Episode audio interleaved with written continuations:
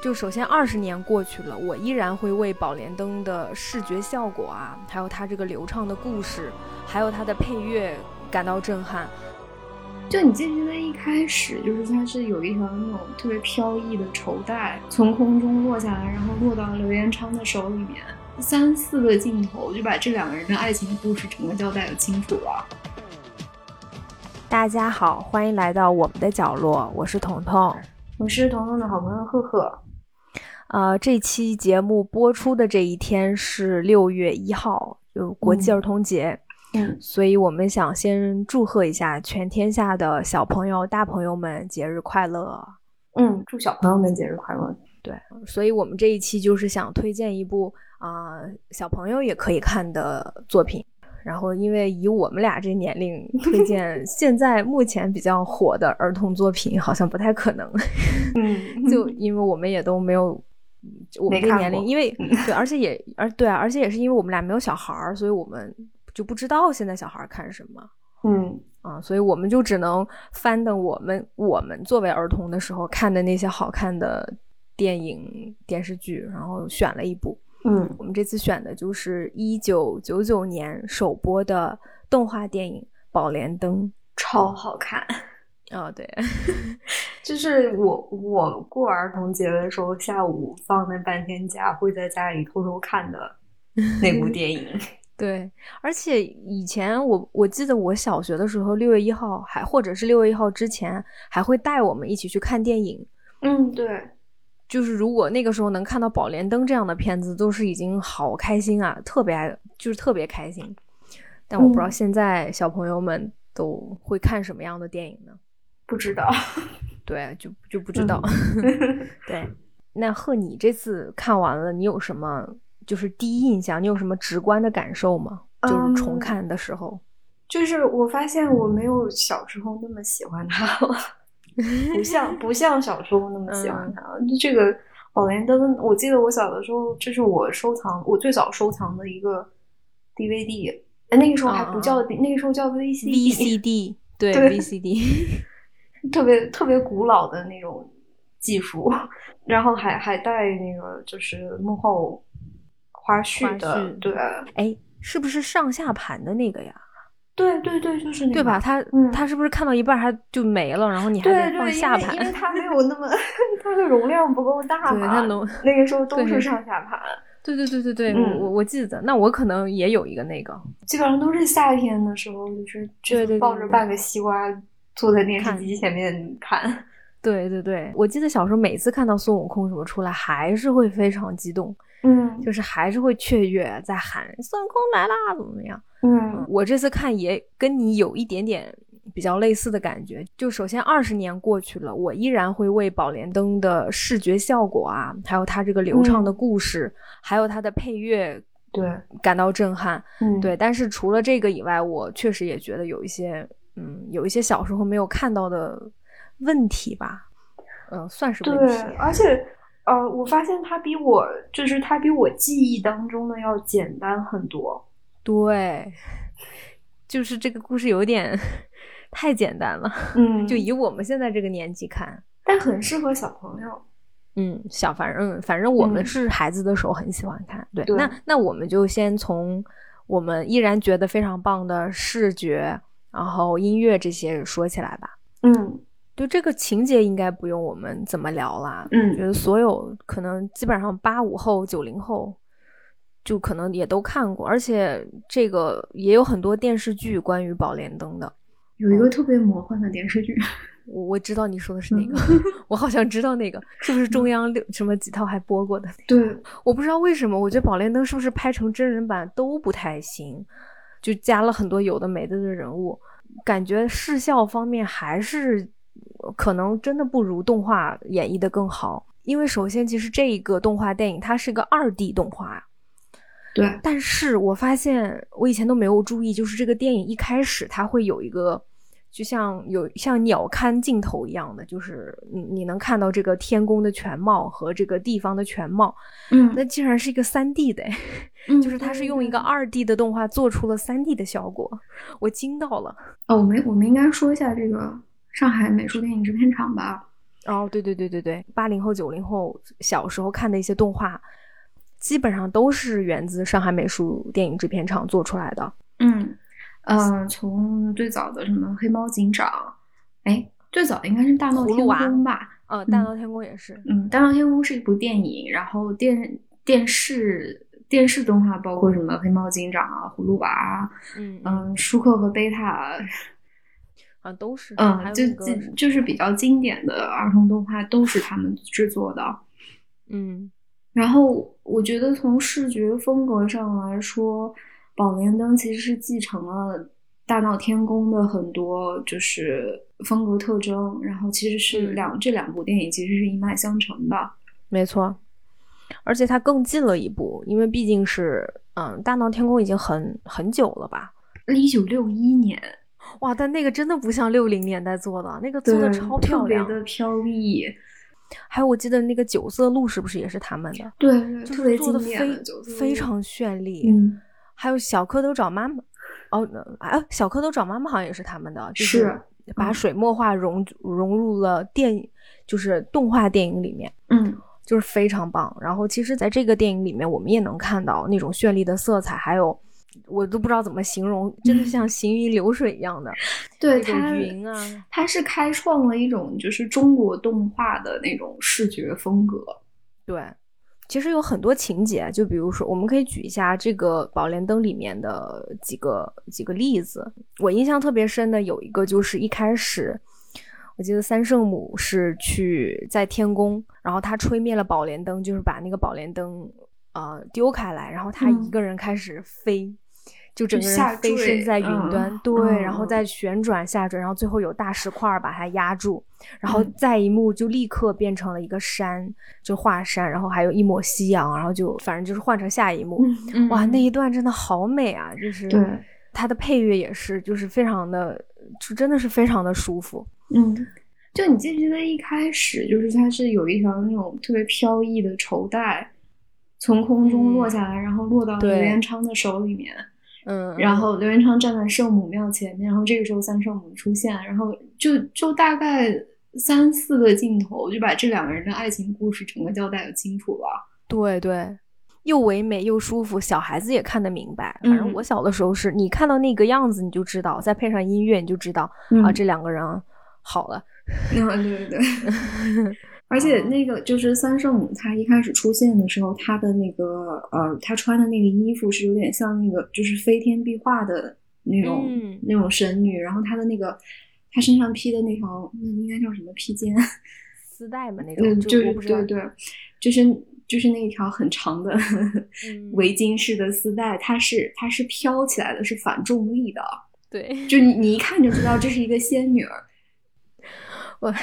你说到那个，我就想到我上小学的时候，我们几个小姑娘就喜欢找一条丝带啊 对哎那对么对披着，对对然后嗯开始跑，就是就是很想跑学出反三重力圣的母效 果是吗？ 对，就是那种对，而且它那个反重力的那个丝带也很像观音，对对观对音也会有那一条，就永远飞在那里。 对，就是这个是这个就很中国风格，就是熟悉这个文化的人，你就一看就知道啊，这是一个神仙，那个是一个对凡人，因为他的衣服没有飘起来。对对对，嗯 你你你说到这个，我又想到，就是我小的时候就印象很深刻的视觉，嗯我现在看依然觉得很震撼的。在这部片子里面，还有一个就是那个天狗吃月亮的那一块儿，哦，那个童年阴影的，哇，好好可怕呀！嗯真的好可怕，就就是一个狗，然后去吃，然后撕咬那个东西，感觉很嗯津津有味的，嗯，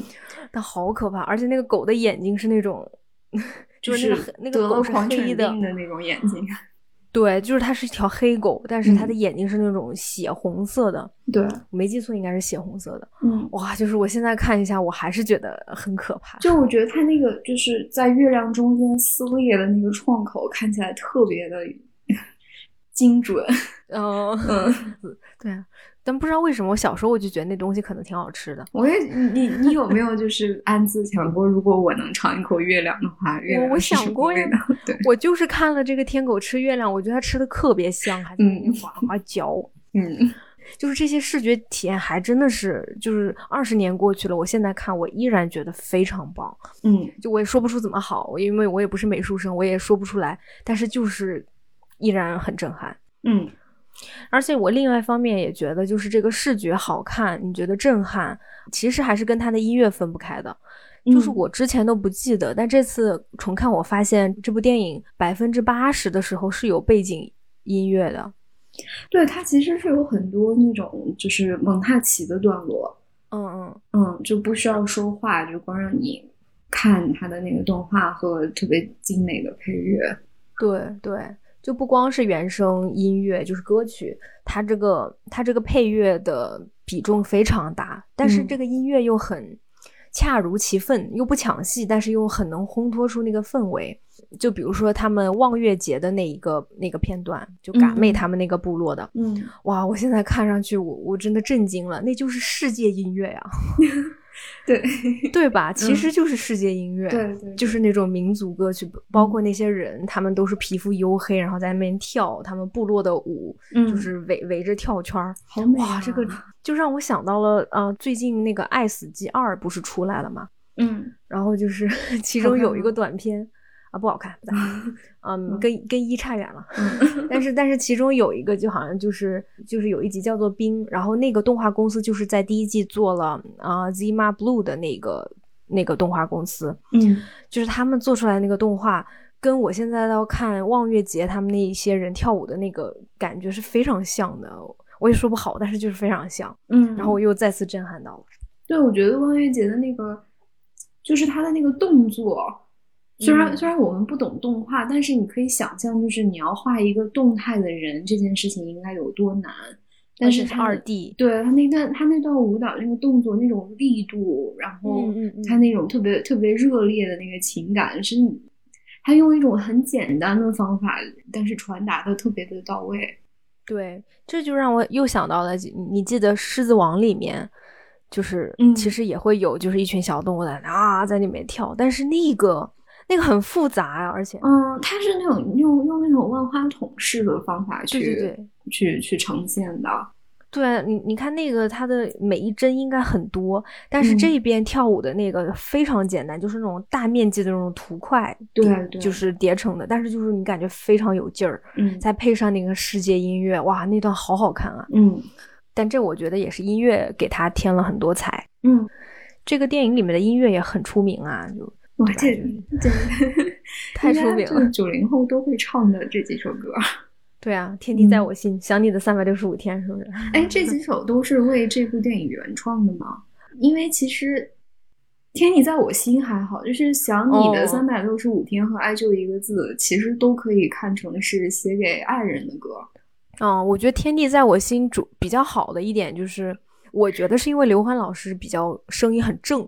嗯而且他的歌词也是还挺正常的嘛，就是一个少年想要成长的那种感觉。对，我觉得那个那首歌是最符合这个故事的情境的。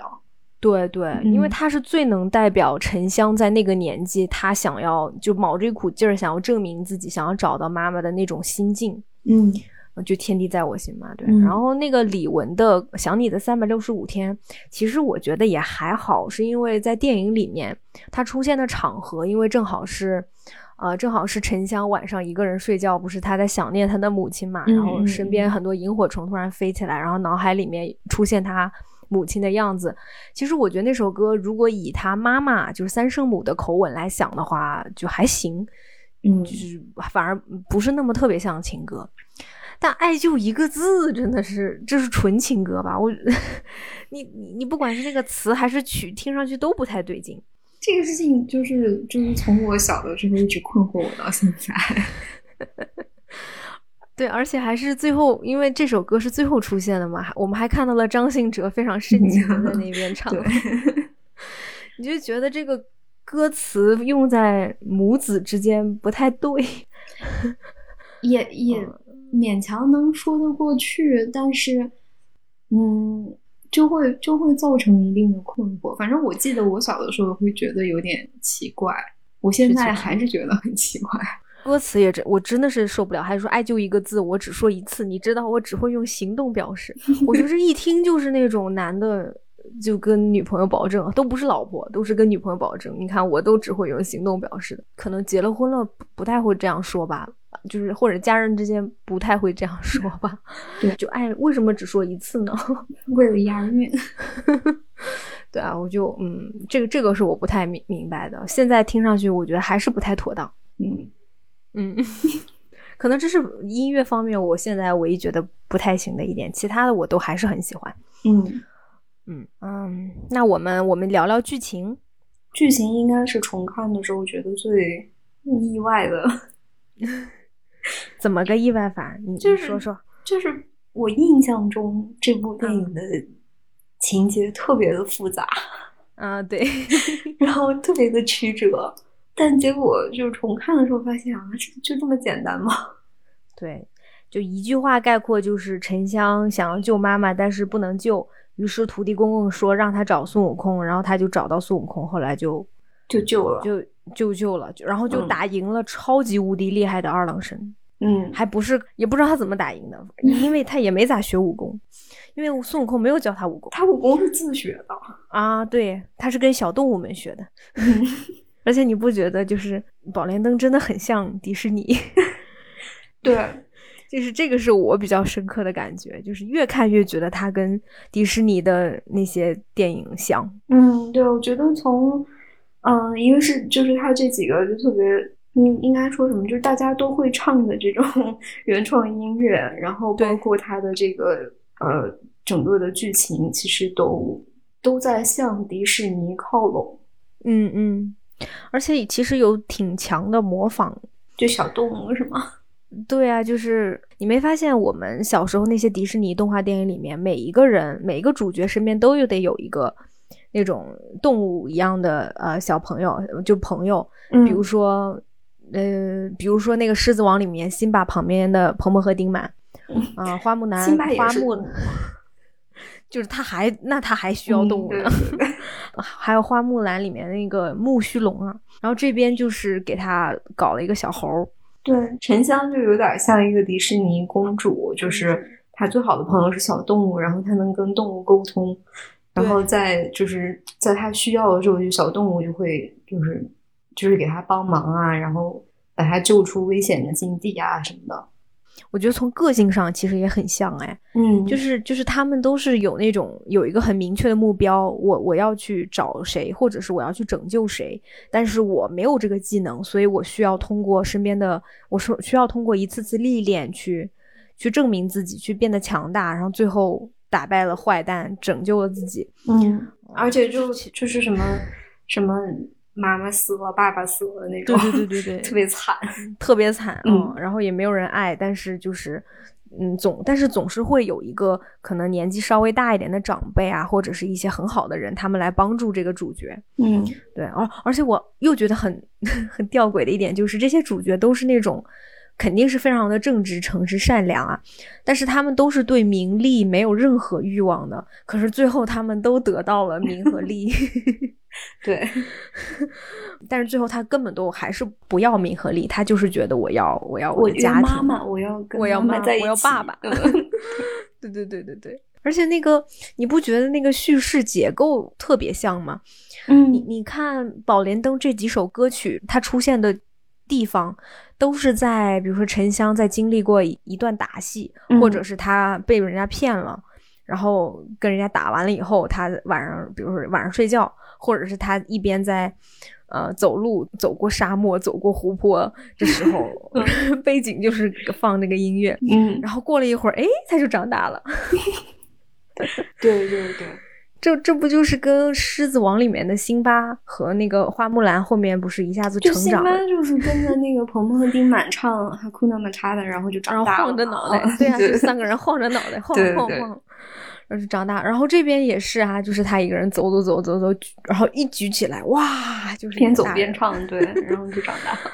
对啊，对啊，尤其是《天地在我心》的那一首歌曲，就是基本上是见证了沉香是怎么在树林呃在森林里面跟动物一起锻炼的过程。而且你没发现吗？那些动物都是就国家保护动物，我不知道这些动物是不是都应该生活在同一个地方呢？就是肯有定不，嗯，有高原的动物是吧？有对有对沙漠的动物，但它们都在一起，对。一起陪练。嗯，什么什么仙鹤啊，那个啊丹顶鹤是吧？然后丹那顶个什鹤，么嗯，江豚啊，然后那个像鹿一样，那个是不是藏羚羊啊？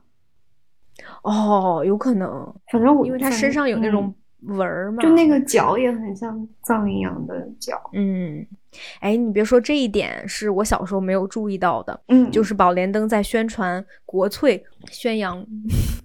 宣扬中国教文育化在教这育一点上对，对对对对对，就是宣扬中国文化这一点上做的非常棒。哎，那个你记得二郎神那边的那些编钟啊，什么啊，那兵个马俑那些，就是就是他的那个宝库里面全部都 是博物馆里面 的珍品。对啊，全被他划楞过去了。嗯，对，我觉得其实这个就挺巧妙的，就是把需要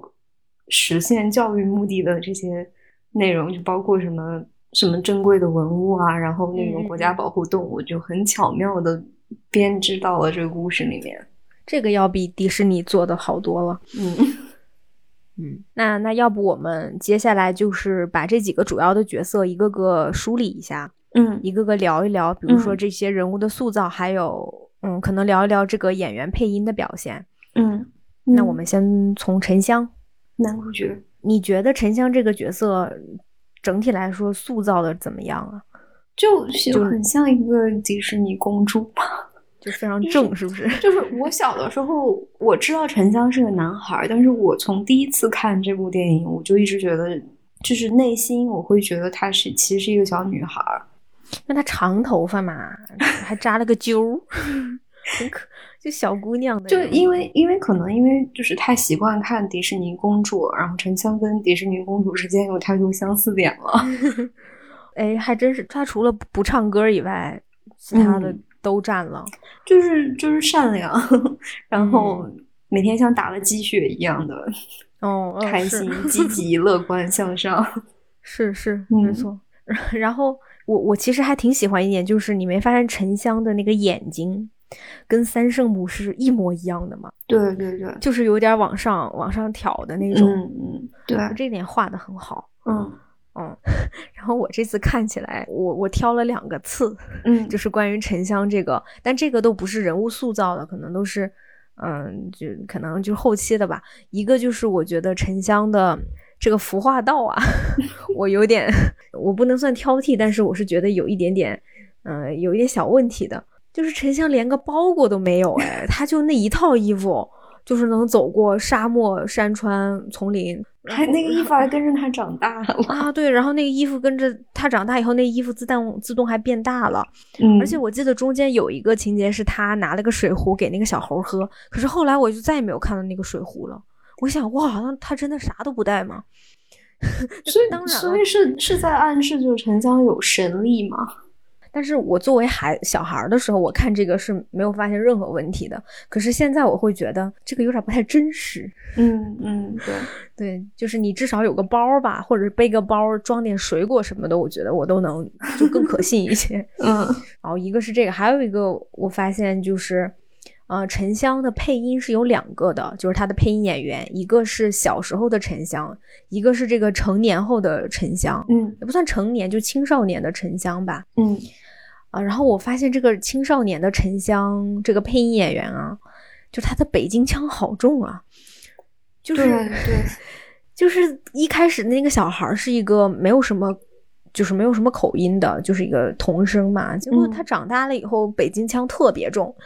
妈妈，我要找我的妈妈，就是那种， 可能跟其他的配音老师比起来就有一点出息。对，嗯，而且就是我有一个问题啊，就关于沉香这个人物，嗯嗯，就这个事情也是我这次看才发现的，就是嗯呃，孙悟空一直希望沉香悟到的一个道理就是，你不能单靠武力去呃打赢二郎神，沙鹰，嗯，但他最后就是靠武力打赢二郎神的呀。他最后就是一榔头给人家夯过去是。啊，就是他，就他也没有真的就是靠嘴炮打赢二郎神啊。 对啊，他也没有靠计谋啊。嗯，就是因为他登人登人合一了嘛，嗯，所以这个这个故事要告诉我们一个怎样的道理呢？就是还得靠蹬 呗。就还是得靠打架打赢啊二郎神。或者你不靠打架，但你得有一个绝妙的武器。嗯，对，这个是有一点问，就是他前面你觉得他至少是一步一个脚印的打一个怪成长一下，然后最后一下子连跳了十级，嗯嗯，就就就可能觉得还是得武器好吧，你这你这武器不行，确实不行。打架还是得靠神器，是吧？嗯，是。对，我觉得沉香这个角色总体来说还是一个合格的主角的，就是我不敢说他有多出彩哦，嗯但他反正至少比较可爱啊、然后没有那种，他其实还算没有那种致命的问题或者逻辑错误，然后他关键时刻也都智商在线，你就对比一下咱们之前讲的那个《寻梦环游记》里面的小男孩儿沉香是不是好多了？ 对对对对对对对，嗯对吧？就他关嗯键时刻他都没有掉链子，我觉得作为一个主角来说，我已经我已经很满足了。 嗯，那小孩太烦人了。对，那个太烦，所以作为他腐化到的简陋啊，然后其他这些我也都能原谅。然后他最后有拥有神力，我也 可以原谅。就我觉得对一个小孩子来说，这个角色已经。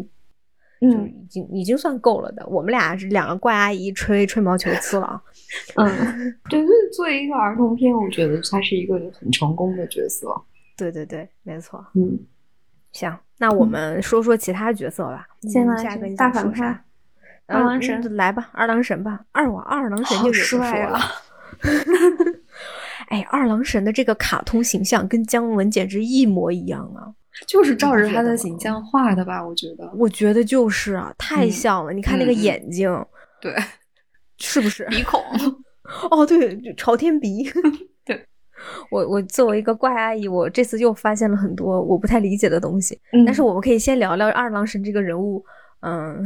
因为我记就得就是不能说原著吧，就大概在这个故事的原型里面，嗯，二郎神，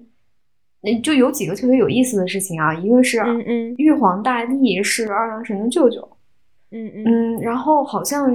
我有看到有的地方有说，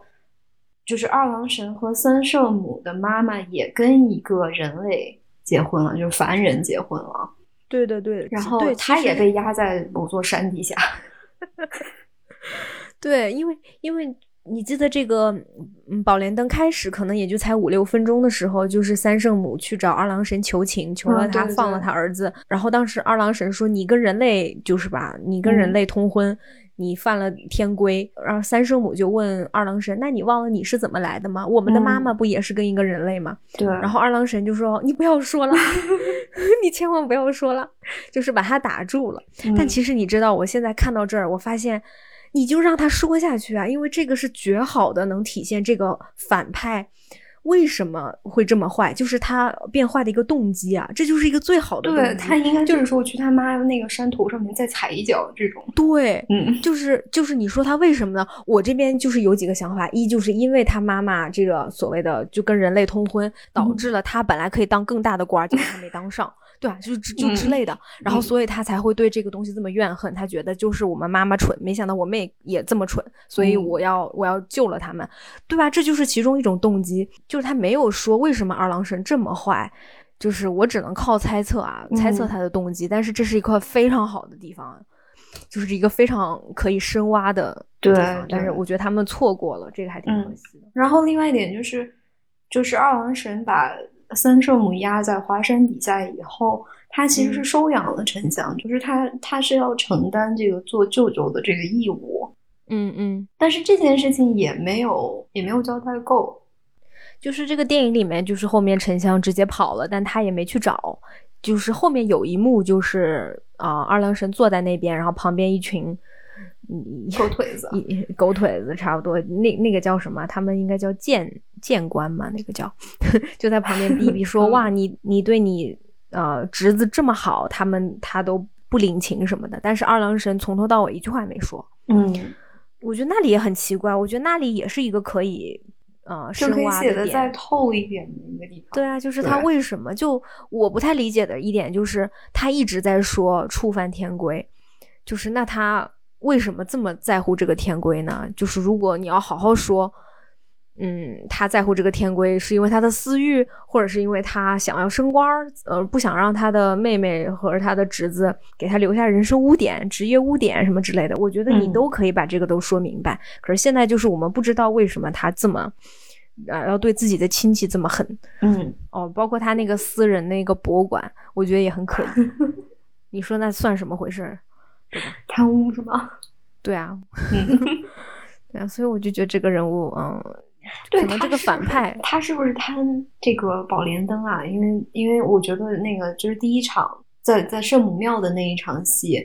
嗯，嗯其实是在说就是这个宝莲灯的法力对非常的对高，然后二郎神他是就是他是有点惧怕这件神器的，我觉得就是啊，我觉得他很想得到宝莲灯，但可能，哎，这个电影里面没说啊，但是如果加上一条，比如说宝莲灯是只能给啊、呃心智最纯的人用， 所以二郎神他没有办法把玩这件宝物，所以他很怕嗯这个宝物、落到真正心地很善良的人手上，比如说他妹妹或者他侄子，所以他这么嗯害怕。就雷但好神像之也锤。 哦，对，就是只能有力气的人，只能真的是金石为开，但是他没有办法做到，所以他才害怕要把他要把他雪藏。那这样子不就对了吗？但是好像这电影里面也没说啊，我我我以为是这样子，结果我这次重看发现全是我自己想象的，就是他没有、他没有讲为什么二郎神不能用，那他用不就得了吗？他好像就是我，我不记得我在哪里看到过，反正就是他用不了，只有三圣母能用。对啊，对啊，我也应该是在外面其他地方看到的，所以我自好像自行脑补到这部动画电影里面了。但其实对对这个动画电影里面并没有解释为什么，就对这个是不太合理的。你尤其是最后那种大战嘛，那就是总体来说，你觉得他算是一个成功的反派吗？我觉得不太成 功吧，就是它是一个脸谱化的。这样这样说吧，我来这样问、嗯嗯你：你小的时候看这部电影的时候，你觉得二郎神是最让你害怕的一个反派吗？小时候我不怎么害怕哎，我也不害我怕，觉得他那个，我觉得他那个狗更可怕。嗯哦，是吧？嗯我觉得他就是因为一，我觉得他毕竟是那谁的舅舅，沉香的舅舅，嗯对吧？你还能杀你侄子不成？那第二点，我就觉得他老坐那儿不说话，他一张嘴就是触犯天规，触犯天规。你大家可以去统计一下，他在这部片子里说了多少句触碰天规。他像他像一个那种教导主任，哦， 就他说你触犯天规，然后你就啊哪啊啊条对不规起对不矩起呢啊，我我错了我错了，然后你接下来就该犯还是照犯的那种。对呀、然后下次他还会说同一句话：“你又触犯了天规，你小心我会惩罚你。” 对，我不怕他，你也不怕是吧？对，我不怕，我还是怕那条狗。哦，他那个狗哇，真的太可怕了。那条狗就是，就是就是那种得了狂犬病的那种感觉。对，会咬死我。我小时候觉得，嗯嗯嗯嗯嗯。那那你觉得这个反派有算不算成功的呢？ 还好，就还好是吗？就你可以感觉到他这个人，他有那种就是可怜的一面。他对着你板着脸，然后吼你，但你完全不害怕你他，不 怕？他还挺可悲的， 嗯是有点也有点没事工具人了。对，太工具人了。嗯行，那我们下一个角色吧，讲点有意思的。嗯，孙悟空， 我单方面宣布，他依旧是我最喜欢的这个电影里面，我觉得最出彩的人物。 嗯我觉得小的时候只记得他很好玩儿，嗯但是现在看了一下，发现这个，嗯，就是他出彩是有原因的，就是后后面可以一点点说一下。就是这个电影最神奇的一点啊，就是嗯就是就是沉香跟孙悟空之间关于妈妈的那个对话，哦，对对对，就很是有其实深度啊。嗯，其实因为因为这里的孙悟空他已经是就成佛了嘛，取经、嗯取经取完了以后的那个孙悟空，然后嗯他就就是很神奇的，就是用那个人类最本能的对妈妈的那个感情，又把孙悟空嗯拉回了这个家庭纷争之中，然后嗯让孙悟空嗯参与到了这个故事里面来。我觉得这点特别的特别聪明。嗯嗯嗯，而且这又又又体现到另外一面，就是就是孙悟空还是你能看得出来他在尽力啊、呃学着要去成为一个佛，就是他在尽力控制自己，嗯 在学习师傅唐僧的那个沉沉稳的模样，披嗯着袈裟，阿弥陀佛怎么样，就是学。但是他其实内心深处还是一个非常急躁、冲 动、讲义气，并且不能提到自己是石头里面蹦出来的，就没有嗯安全感的那个齐天大圣啊。嗯嗯嗯，就是这个是让我们所有喜欢孙悟空的人看到这里，本来还担心的，妈呀，你咋成这样了呢？结果看到后面，你会松了口气啊，他还是我喜欢的猴还哥。会给小猴子抓虱子的那个。 对对，嗯就那一段我太喜欢了，因为 真的也是陈佩斯老师配音配的太棒了。嗯，就是那一段很自然，就一边他帮小猴抓虱子，一边说说什么：“哎呀，我成了佛以后，我身上干净的连个虱子都不长了。你说这不长虱子，身上不痒痒，就不不挠痒痒，就就还叫什么猴啊？对对就就对，那一段好棒啊！嗯就是其实那一段就是体会到，你能看出来孙悟空其实真正的那一面，他并没有并没有任何改变。嗯，就是孙悟空他说了很多台词，他跟沉香之间的这种沟通，其实是很有哲理、很有禅意的。就比如说什么“嗯人心不死，灯心不灭”，嗯，小朋友很有可能是听不懂这这些很深刻的对话的。对但我觉得他特别聪明的，就是就是孙悟空他已经把他的动机交代的清清楚楚，就是他们都说我是石头里蹦出来的，但是有可能我妈妈也被压在哪座山底下，就是如果我知道，我一定会去救她的。这一点就是大人和小朋友都能够都懂。对都能够理解，就是小朋友就知道啊，原来那个孙大圣他也呃，他很理解沉香，嗯但是成年人会看出来，孙悟空其实早就是想帮沉香的，但他只是要考验这个小孩子，嗯对希望这个对小孩子能沉稳，因为他可能在这个小孩子身上看到了自己，然后最后装不住了啊！太好了，我早就想要，对，就是我你早就想要甩开膀子。就那个时候，就是他把这个袈裟脱下来的那一刻，就他还是大闹天宫里的那个大圣，对，就是那个穿着虎皮豹纹儿嗯那个小短裙的那个大对圣，对，那一刻你还是很开心，就是还是很激动的。嗯。哎，那我我我想问一下，你觉得孙悟空这个角色对于沉香来说，没有没有像代替父亲的那么一个作用呢？还是、嗯我之前会觉得有，我不知道嗯为什么小时候我会觉得好像他更像是孙悟空的，可能像爸爸那种，但是现在我又觉得没有，因为可能他更像一个好朋友吧。对嗯他像一个老师、大哥哥、好大朋哥友，对，哦、在另一方面，我又觉得这个剧里面好像没有这种爸爸的形象，就是父亲的形形象是缺失的。丧偶式育 儿，对，丧偶式育儿，对，只有那个妈妈和孩子，因为真的丧偶了嘛，那个刘延昌真的死了，真的死了，对啊。嗯但是你看孙悟空，他也从来没有提自己爸是谁，他他不在乎， 他只是很想知道妈妈是谁。其他的就哪怕包括二郎神，都是只提到他母亲嗯去凡间，所以我们能猜到，可能二郎神的父亲也是一个凡人。所以他嗯觉得很对烦人， 对，就是父亲的这个角色是缺失的，所以，嗯，就还还挺有意思的，只提出一个疑问吧，嗯嗯。嗯那我们下一个角色吧，嗯，那要不要聊那个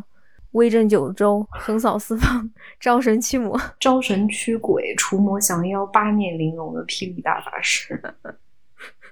嗯，我都忘了他有这么长的头衔了。因为记不住嘛，就沉香也没记住，这这个配角其实就是呃一个骗子啦，嗯，他算是沉香步入社会遇到的第一个第一个坎儿。老嗯，黑暗了，法师把他的小猴骗走了，还给他给他打晕了。嗯，对，这个角色是梁天老师配音的， 很传神，很传神，好神呐、嗯就是他那几首打油诗，嗯，我我小的时候都还记得，我现在重新看的时候觉得特别亲切你。们走走走，悠悠悠，不学无术，我不发愁。 逢人不说真心话，全凭三寸烂舌头，是吗？嗯。你说人说的多有道理。嗯，我小的时候觉得他特别好玩儿，因为他就他说话都跟作诗一样嘛。嗯然后我这一次看的时候，我才发现这个太黑暗了，是，就他差不多算是半个人贩子吧。对，他是，嗯，对他嗯他骗沉香撞墙的时候，那 那其实等于说是不管沉香的死活嘛。对。然后他会先了解一下沉香，你身上有啥值钱的东西啊？那个破宝莲灯不值钱，然后看了一下，哦，这猴还行。他大概觉得，嗯，这个人还是有他值得骗的价值的。然后他就编了那么个谎言骗了这个小孩儿，嗯，然后就唱着他的打油诗就走了。就他是他是一个成年人的世界里面才会有的真正的坏人。坏人，嗯，大骗子。嗯，怎么说呢？我觉得迪士尼的漫威电影里面都没有这么可怕的反派，就骗小孩儿啊，嗯谁敢啊？杀小孩不眨眼的反派。 对呀、对呀、对呀、还抢东西，抢小孩儿的猴儿。嗯，哦，我不知道他是不是有点根据，就是那种人贩子形象，就像你说的，可能在那个年代吧，很多家长小孩看了会会记得说啊，你不要被人贩子拐走了那种。嗯，可能在欧美的语境就没有这种。对啊，欧美语境里面不可能出现这么有力的反 派。对对，而且他那个金枪就是他的那个打油诗，嗯就把这个人物一下子写活了。嗯你就觉得这个人烦吧，但是他但他就明摆着告诉你，他就是这样姿势的，对对对对， 他就是在说不是坦无坦事不荡发荡愁 啊。嗯，对啊，他就说了呀，我逢人不说真心话，全凭三寸烂舌头，他就告诉你了，所以对你又觉得啊，这人还真是这个角色还挺挺好玩的。嗯，我我特别喜欢的就是，就是这个故事，它给了这个人一个特别善意的审判，嗯就给他身上放了一堆小动物的那个寄生虫。对对对，嗯就是就是以其人之道还治其人之身，你不爱偷猴吗？ 那你就就是他让那种受害者小动物来来那个来最报复来最终审判这个人，对，对对对，就是而且这一点还比较童趣，你也不可能真的说把这人给撕裂了是吧？对， 给你炸了，漫威是不是给你嗯炸了？对啊，那小孩子也没办法接受，所以小孩儿可能笑一下，哈哈哈，觉得坏人受到最后的惩罚，嗯就是很轻描淡写，但是又很符合这个人该有的结局。嗯嗯，非常好。嗯，这个角色应该是我觉得配音来说，我可能第二喜欢的了，虽然他嗯出场很短，对，很精彩。很精彩。嗯嗯，对。那下一个配角，土地公公。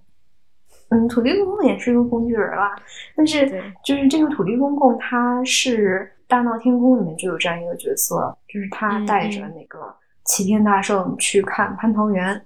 然后给嗯大嗯圣介绍这个蟠桃园里面什么三千年一熟的蟠桃、六千年一熟的蟠桃、九千年一熟的蟠桃。嗯嗯这个《宝莲灯》里面也是一样，他其实就是负责给沉香介绍一些背景知识。嗯，对。然后对我来说，他比较像，比如说玩游戏里面，你一定会有一个 NPC 嘛，他就是那个 对对 NPC， 对 他会告诉你，当你在这个游戏里面不知道要干嘛的时候，他会嘟从天而降，告诉你，哦，从土里爬出来，告诉你，你可以先去找 A，A 会给你个宝剑，然后你再去去杀 B，然后你就结束了，嗯你，就能通关了，反正反正很就是可爱。很可爱，嗯。他是为数不多的，就是明摆着非常心疼沉香的 人，对你发现就是虽然没有就是一个父亲的形象，但是有一个爷爷在。爷爷的形象啊， 对 嗯，是对。那那我们最后说一说里面的女性角色吧，就其实不多哎，啊、嗯，真正的女性角色也就是三圣母和嘎妹吧。对。那那我们说说这两个女性角色吧。你嗯先说说三圣母吧，哎呀，三圣母就特别圣嗯徐母嘛。徐帆老师配音的，嗯对，就是我觉得就是名如其人，神圣的母亲好像除了这以外也没有别的特点了。我很而且失望。 就你看啊，他是这样，他首先战斗力很强吧，就是全盛时期的三圣母手中握着宝莲灯，连二郎神都打不过他，对，是吧？？或者可以跟二郎神打不过，嗯，打至少能打个平手。嗯然后同时呢，他又非常非常具有反叛精神，他违背天规跟一个人类恋爱、结婚、生孩子，嗯嗯，那他怎么还能被压在花神底下呢？ 我觉得他当时可能要不是因为有沉香，他就直接上去跟二郎神干一架了， 而且一大概率不会输。对啊，就是哎，但你不觉得？我我就突然想说，就是你不嗯觉得好像中国古代的传统，就是这种神话里面，都是一个很强很强的、又美又能力很强的仙女，爱上了一个手无缚鸡之力的白面人类书生吗？嗯就是你看《聊斋》里面全都是这种，然后包括啊、呃白蛇传》，嗯就是就是都是这种很多么理令性人很失强，望啊！对啊，然后你就不理解，你说为啥呢？但他们就觉得，哦，我爱他呀，我怎么怎么，而且就是好像是很传统的吧，这个是，就是因为他其实他要控诉的是这个无情无义的天宫，是吧？那对那你完全有能力颠覆这个这个体制这个系统啊，就像大就像孙悟空大闹闹啊天宫啊， 对啊，你也能大闹天宫，你咋不闹呢？对啊，这我觉得这可能就是他们觉得她是一个圣母啊，